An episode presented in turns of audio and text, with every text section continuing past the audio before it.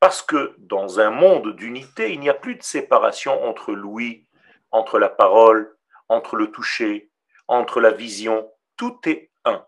C'est-à-dire qu'à un certain niveau, je peux voir avec mes doigts, je peux goûter avec mes yeux, je peux manger avec mes oreilles.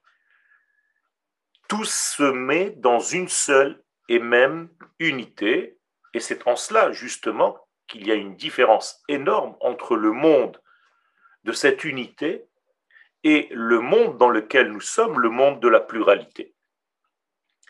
Alors pourquoi justement il y a eu cette crise, cette euh, déchéance, cette chute sous la forme de cette faute du Vaudor, une faute qui est relative au degré de Avodazara, de culte étranger à la volonté d'Akadosh Baruch Comment est-ce possible Mais d'abord, il faut comprendre que toutes les crises que nous traversons dans notre vie font partie intégrale, ces crises, de notre vie.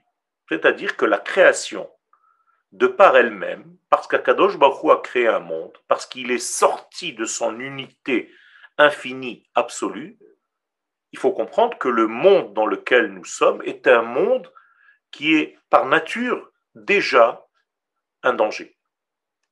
C'est un monde qui est dans le pluriel, c'est un monde qui est dans la multiplicité, donc il y a beaucoup de problèmes, beaucoup de visions des choses. D'un côté, ça peut nous enrichir, d'un autre côté, ça peut nous faire tomber. On est loin, on s'éloigne de l'unité divine du départ. Et donc, même les fautes que nous traversons dans notre vie, il ne faut pas les voir seulement comme des fautes et des chutes et des déchéances et on est foutu. Pas du tout. Il faut comprendre que cela fait partie aussi de notre construction. Sheva Yipol Tzadik Veka. Pour arriver à entendre dans le sens profond du terme quelque chose, il faut se casser un peu la figure dessus. En Adam Omed al Torah, Même la Torah, pour la comprendre, pour l'entendre, il faut se casser la figure et se briser littéralement, se détruire presque pour accéder à un niveau supérieur. Je rappelle toujours que le monde euh, du don de la Torah s'appelle Har Chorev, la montagne de la destruction. C'est bizarre.